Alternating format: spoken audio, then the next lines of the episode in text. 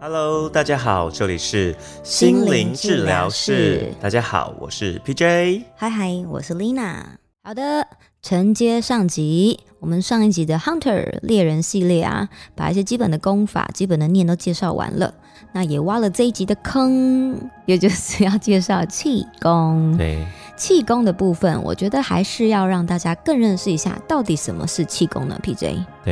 呃，到底什么是气功啊？气功一开始其实它是被整合出来的，它是整合了像是呃一些传统的内功、吐纳、导引、打坐、静心，各式各样的，甚至包含自发功等等。那是经过在呃民国之后，刘桂珍先生以及蒋维桥这些气功界的老前辈们。嗯他们一起把这些资讯整合在一起之后，然后来跟大家做推广。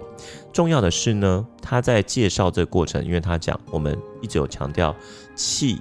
功，它是指气是能量，生生不息的能量，也就是透过锻炼你的生生不息的能量的一种功法，所以叫做气功，而不是单纯的只是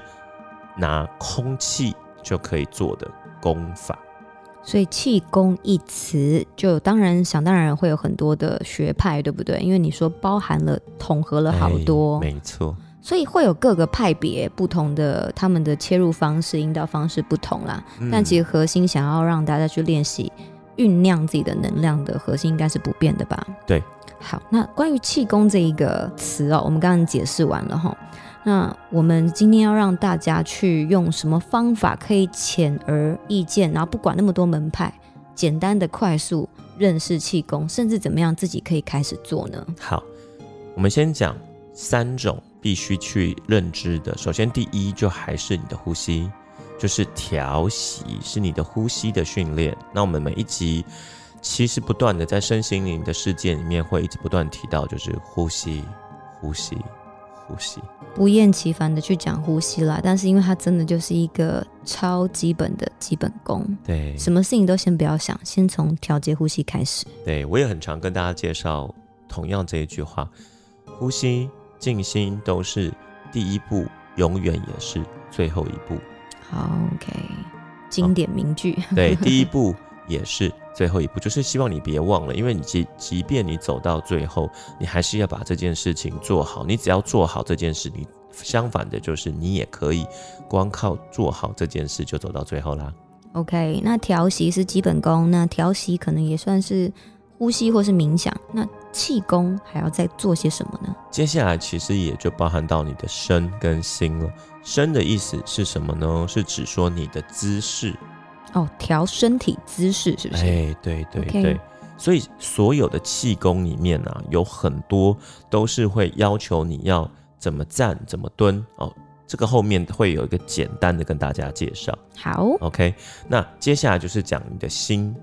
那所有的修行也是，如果你是心烦意乱的，没有去专注的，基本上都很难真正进到一个好的状态当中。所以跟你今天的心情状态有很大的关联哈。对，那你的其实心意、心情都有关哦。又回到了你今天心烦意乱，就先调呼吸吧， 对，没 错，先调息喽。是。好，这三个基本的三条。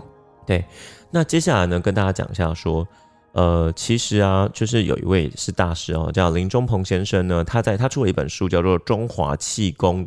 基础教程》。哦，这本书里面呢、其实有对气功提出了一个。简单的科学定义，让大家比较能够理解的，就是说，透过意识的运用，使你的身心健康的一种优化锻炼方式。意识的运用怎么样科学啊？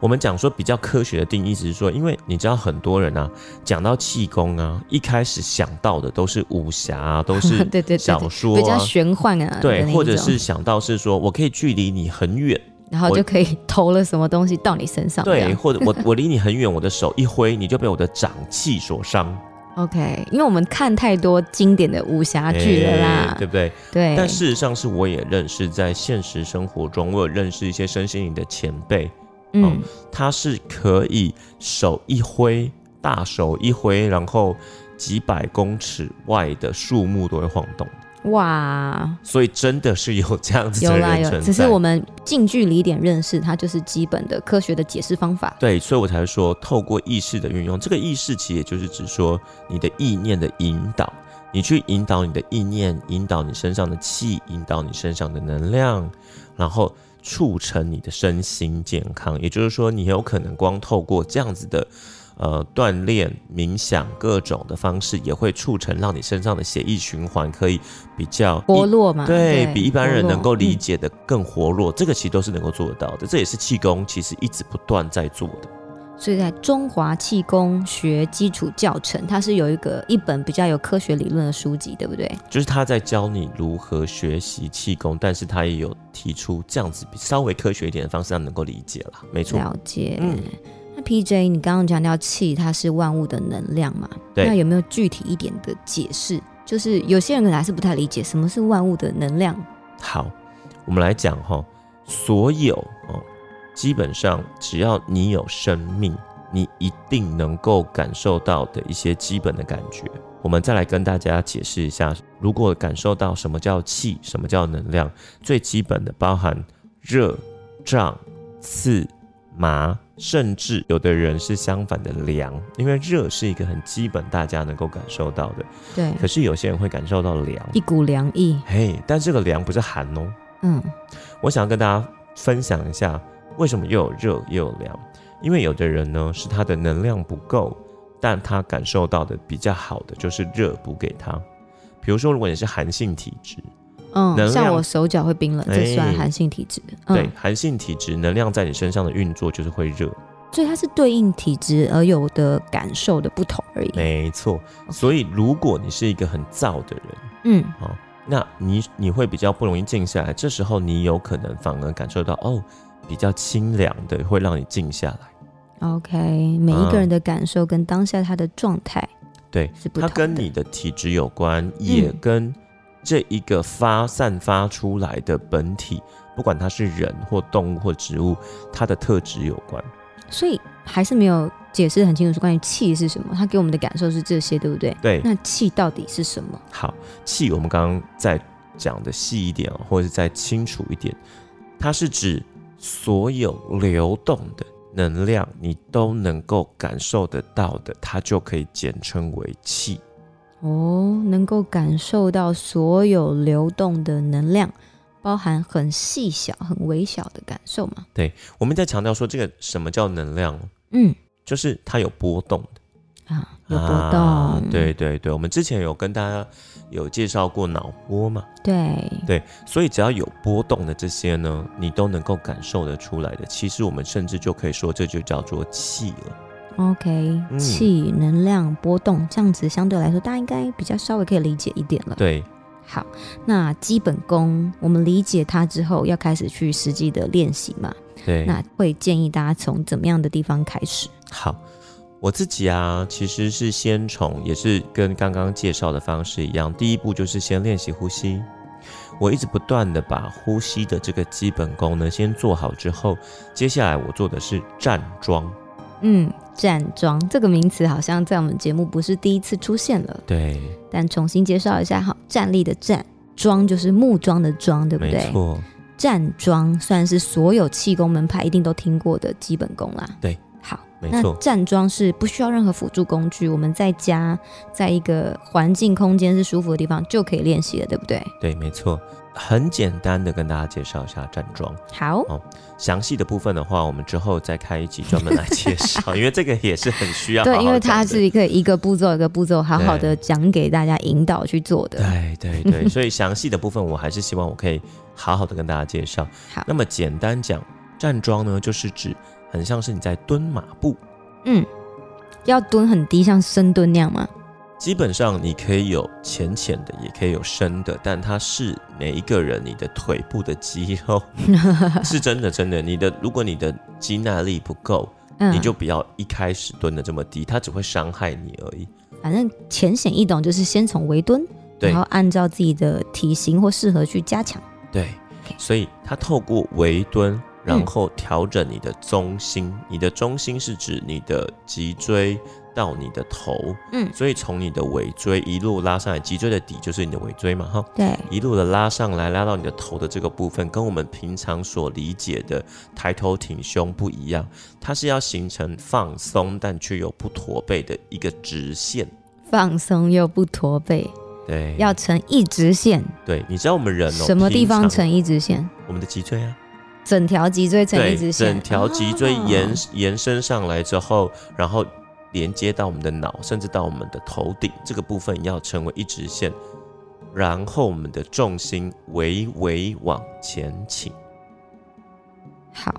这时候我们会去刺激到我们脚底的涌泉穴，然后让我们的能量往上窜。那当然，它还有一些更多的一些小细节的应该要注对意的。其实很多好，大概简单来说是一个站立的姿势。对那这个姿势会协助大家从涌泉穴呃燃起更多的能量，然后对让自己。光靠这个动作看起来没什么在动，可是却可以浑身发热，然后对运起能量。对我自己的经验是，光是做站桩，我就让自己全身上下大爆汗的，对湿透到拖鞋积水耶。 哇塞， 那就是一个很好的祛湿， 就是你说对了，身体的湿气嘛，没对不对？错，所以我一开始那时候练站桩比较勤练的那一阵子啊的隔年，我发现我比较不会在冬天的时候手脚冰冷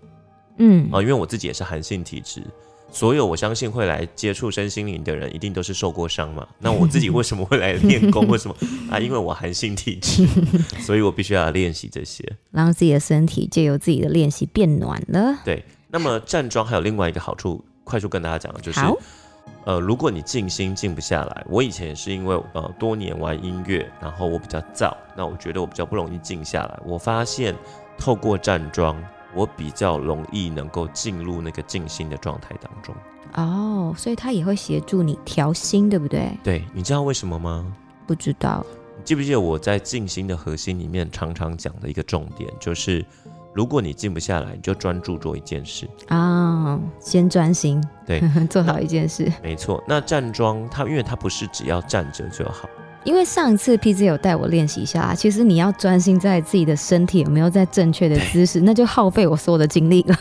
没错，上一次我带琳娜在练习的时候啊，我发现大家真的都会跟我一开始一样，你光是要把姿势瞧好，然后保持重心，因为会一直晃哎、没几分钟其实就很累。对，很累，对，所以你光是要保持在对的姿势，让你身上的那个气的能量自动的跑上来，其实就不容易，所以你没有那个多余的心思去想，哎、我待会要吃衣服什晒了么？没？等一下吃什么？你要很专心做好这个姿势啦对的细节，没错，理解理解。最近我常常听到的名词，当然跟你有在从事有关啦，就是对灵气疗愈。是我昨天还接到一个业配，就是叫我去体验灵气疗愈，酷哦他，是发文来，我只看看到那个函而已，但是我还没有回复哦。是所以现在越来越多人在讨论关于灵气疗愈。对那 PJ 本身是有在做灵气疗愈的是这一块嘛，所以是不是可以透过这次的机会让大家知道气功跟灵气疗愈两者之间的关联是什么？好哦，没有问题。嗯，首先呢，我们一定要跟大家分享，灵气的疗愈不能够取代正式的医学治疗哦，这部要分一先定讲啦，我们不要让人家觉得啊，去灵气疗愈就可以治百病哦，可以治肺炎哦。是是是， 对对对，这还部是要分我们一定要强调好吗没？错，灵气疗愈、灵气治疗都不能够取代，所有的身心灵自然疗法一律不能够取代医学治疗。也就是说，所以你有身体不适，你有心灵的困扰，拜托你们务必一定要寻求专业的医师协助，这个是一定要先讲在前头的。没错。好，那么接下来我们介绍的是什么是灵气。哦，那我自己本身呢是灵气疗愈师，同时我也是灵气的导师，是我在帮大家教会大家灵气，然后帮大家打开你的灵气通道。所以呢，我想跟大家介绍的是灵气一词呢，其实呢它是源自于日本。哦，他是日本来的呀，这个我今天才知道。好，嗯灵气的名词这个名字啊，它是源自于日本，可是它并不是这个东西是日本来的，是叫做 leki，是日文 lucky 对，那它是直接翻成中文就翻作灵气了。哦，哦，是因为同音类似音的翻译，对对对，它是因为在日本它就叫做 lucky，所以它因为直接照翻，其实也不是同音，它是因为它的意义就是就差不多也零刚好同音，嗯嗯对嗯，那这个灵呢，其实它指的哦、并不是呃什么通灵啊、灵体呀、灵媒啊灵魂、灵媒都不是，嗯，一概不是。它其实是什么？它其实指的是一样哦，是这个灵是万物、宇宙万物。它指的就是宇宙万物的能量，因为我们一直在强调气，我们在上一集跟这一集的前面开头就讲了。所以呢，我们要跟大家分享的是灵，它这边的这个日文的 lucky 的这个灵，其实就讲是宇宙，然后气呢就是指能量。所以如果我们用最简单的缩写，就是来自宇宙的生命能量，因为我们刚刚前面一直强调嘛，气就是源源不绝、生生不息的不能量能，量所以简单来说合在一起就是宇宙能量。哦，这个真的要名词解释，lucky，然后 Lucky，灵气，对，但是它代表的是宇宙万物的能量。是好，的，所以这个疗愈是怎么样进行的呢？或是它是用什么样的原理啊？好，在那之前先跟大家呃简单的介绍一下它的源头哈。我好们，刚刚说日本来的，然后它的发现者是旧井欧南，旧井欧南是这个学派的祖师爷啊哦。但是我们要强调的是，他是发现者，而不是发明者。嗯，理解。就像我们发现了一个化石，哎，这个是我发现的，这样对子。。好，那旧井欧南先生呢，他发现了这个能量。哦嗯，但是呢，他发现这个能量是因为他创立了这个学派旧井灵气，所以后来被发扬光大之后，大家很能够理解。但是，并不是只有他在使用这样子的能量，嗯，甚至在很多的经典典籍上面都有强调，就是都有提到了哈，说像是是呃释迦牟尼佛啊，或者是耶稣基督啊，他们都具有徒手治疗人类的能力。这就是灵气疗愈，对不对我？们甚至可以说，这就是类似的状态了，因为灵气疗愈的确就是把你的手放在对方需要能量的地方，传递能量给他。啊、一样的意思耶。对对对，所以其实呃，如果有一点宗教信仰的人啊，应该都能够理解，尤其是像耶稣基督哦，那个基督教徒，他们能够理解说，哦，他其实都会去疗愈别人，然后会把手放在别人的身上。现在名词解释完毕，我理解了，完全理解了。 对对对，然后那呃，想要跟大家分享是说，像是旧井灵气，它后来啊传到国外哦，所以其实在东方，反而旧井灵气还没有西方来的更发达，这是很有趣的一个，对啊，你知道吗？旧井灵气啊，在呃欧美国家啊，其实他们的医疗啊这些科学比我们就是西医嘛，对比我们来的更发达，对吧？对，可是哦，他们早就已经把灵气的疗愈这些自然疗法，尤其是灵气疗愈哦，纳入他们的医疗体系的辅助治疗项目哦。这个我有听说，所以其实已经是被欧美早就认可，而且很多人会选择用的一种疗愈的方法，对不对？对，而且有趣的是什么？他们还可以申请保险补助，哇塞！是真的，是真的。就代表是真的被认可了啦，所以对应该是我们东方就是可能比较晚一点点，迟早应该大家都会去认识，然后接受这个疗愈的方法，这样。那像在二零一四年啊，当时那个 Washington Post 就华盛顿邮报，它就已经有提到说，在当时就已经有超过六十间的美国的医院，哦，他们已经将灵气正式作为这个病患的服务项目的其中之一。然后另外啊，在八百间的这个医疗诊所医院里面呢、啊，他们也都提供跟灵气有关的一些教育，就是说会教大家知道哦，灵气是什么。然后对你有什么样的帮助？所以他们其实会要求他们的护理人员，希望他们也去学习各式各样的灵气来帮助病患作为辅助治疗的项目。哇，而且是二零一四年的资讯呢，那对现在一定是更普遍了吧？没错，既然那么普遍了，灵气疗愈到底对我们的实际的帮助是什么？为什么可以运用在我们的临床上？好。其实，在美国啊，他们有很多的这个医学，就是一些这些实验当中，他们发现说，灵气能够缓解病人因为施打药物的一些不适症状，甚至对于疼痛哦，它的改善效果都很彰显。那甚至在美国的一些一级大学，像是 Harvard、像是 Yale 哦，就是嗯哈佛啊、耶鲁他们的附设医学院里面，他们也为了灵气已经成立了相关的研究的部门，甚至有一些研究所相关的去学习、去理解，然后想说如何为病患去量身打造，可以如何使用灵气作为我们一直强调的辅助医疗、辅助治疗的部分。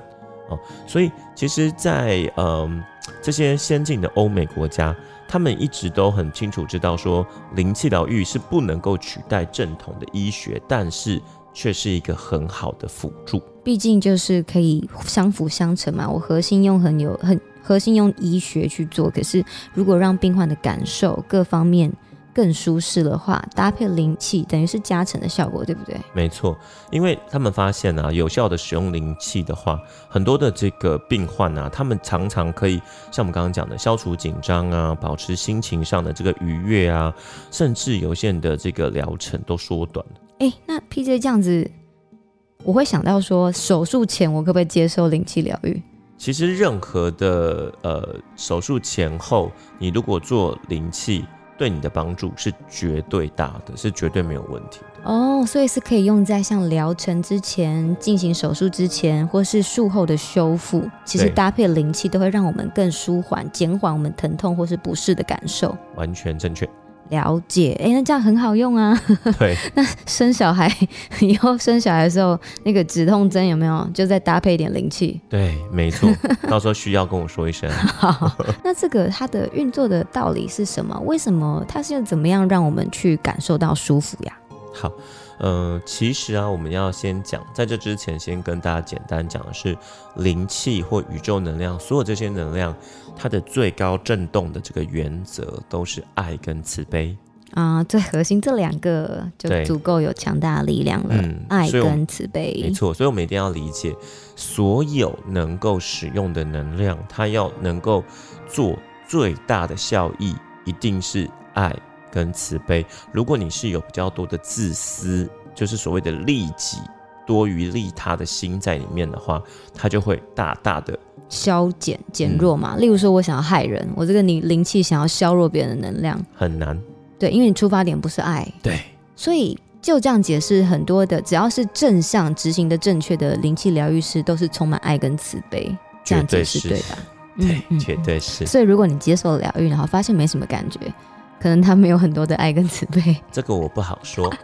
好，那可能是别人的问 题喽。好对，OK，那在灵气的疗愈过程当中啊，它是怎么样的让我们感受到舒适？好，这个过程是什么？因为被接受灵气给予的人，然后被接受者，就是接受者，他其实通常会感受到的是，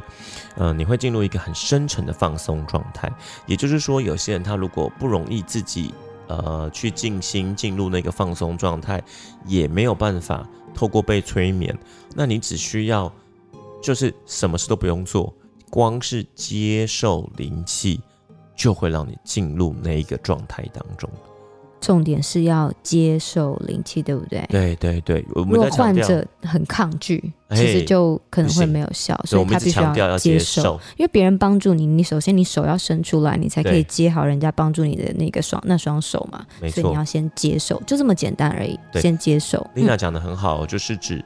一个人呢要给予另外一个人，你一定要愿意接受这个掌心，一个向上，一个向下，它是必须这样子，它才能够合在一起的。嗯，所以如果当 A 这个 A 是指灵气师，他要给予灵气的时候，当 B 不想接受，其实如果是这样子，不管 A 百分之百的给了他，B 对他的帮助可能吸也不收会太进大。去了，对，所以我们不太能够说强行帮一个第三者不知情的情况下去帮他做疗愈，对不对？呃，我必须要强调是，他如果有那个意愿想要接受帮助，通常都没有什么问题。嗯，但这如果他很抗拒，我说啊，不管不管，你就帮我妈弄啦。假设是这种情形，其实他就会比较没有那么有效果。对，所以我自己啊，通常的经验都是教学生，跟是我在帮个案做疗愈的时候，我一定会要求说，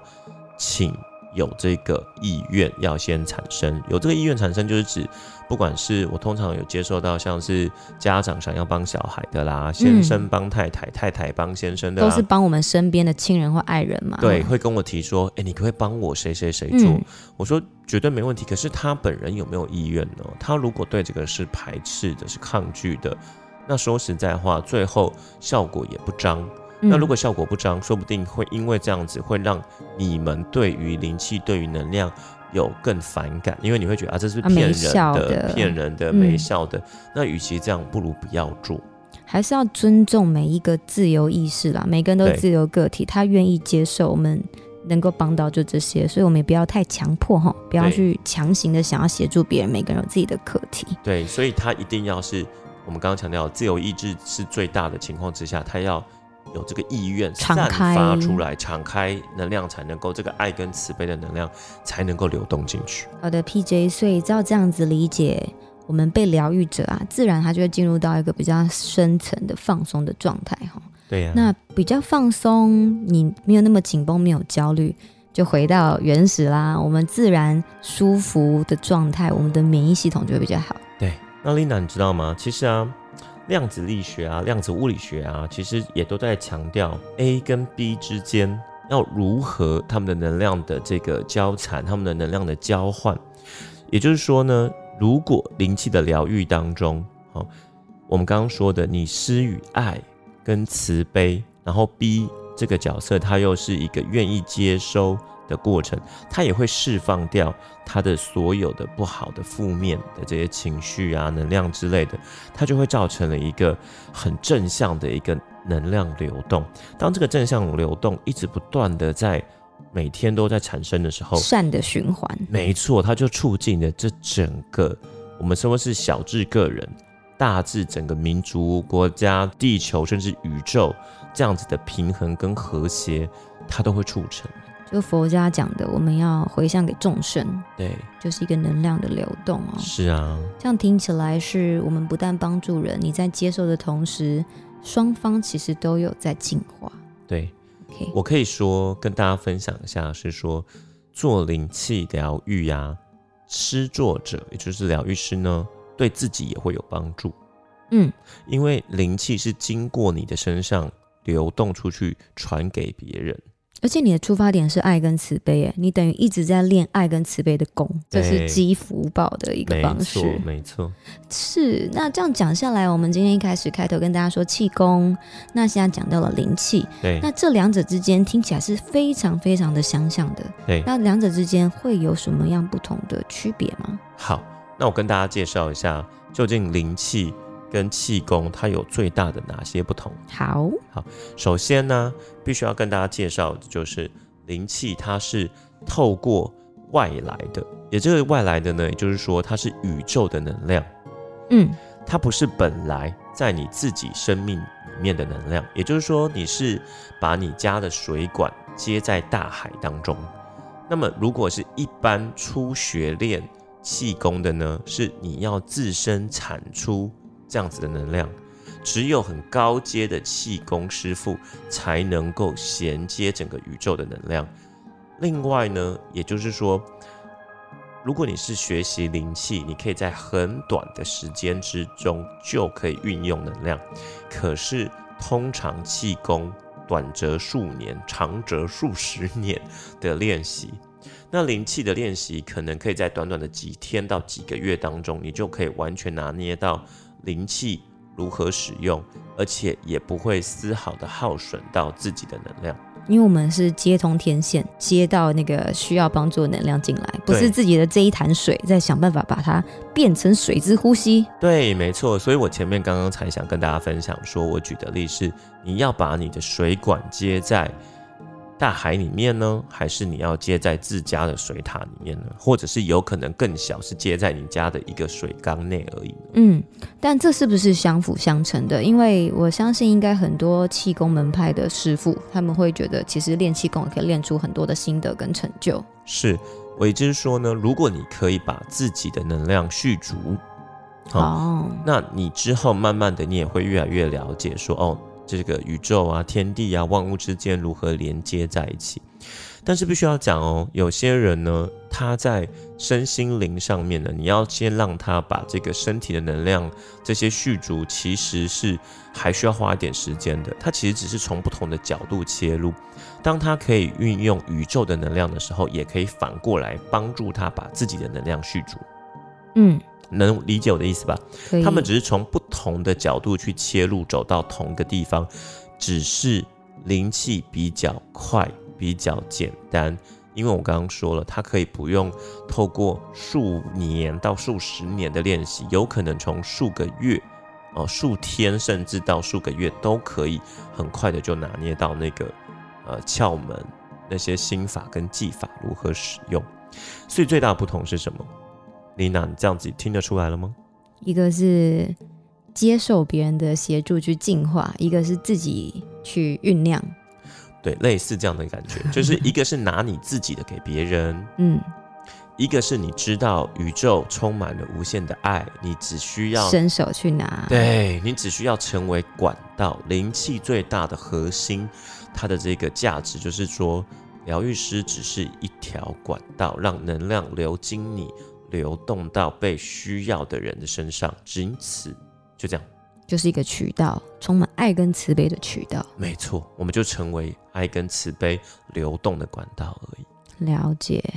那就我现在接触身心灵这样子这几年来啊，我觉得其实法门啊，或是学术啊，或是各个派别非常的多。那我是建议大家每一样你都可以稍微去认识一下，因为有时候你可能一开始接触了某一个，然后就觉得啊，我就一定要深研这个，但其实每个人适合的不太相同嘛。对，所以如果你刚好没有接触过气功，没有接触过灵气，你都可以去接触跟练习，因为很多东西都是从基本功，不需要花钱，你只要认真去练习，其实就可以练习到。但是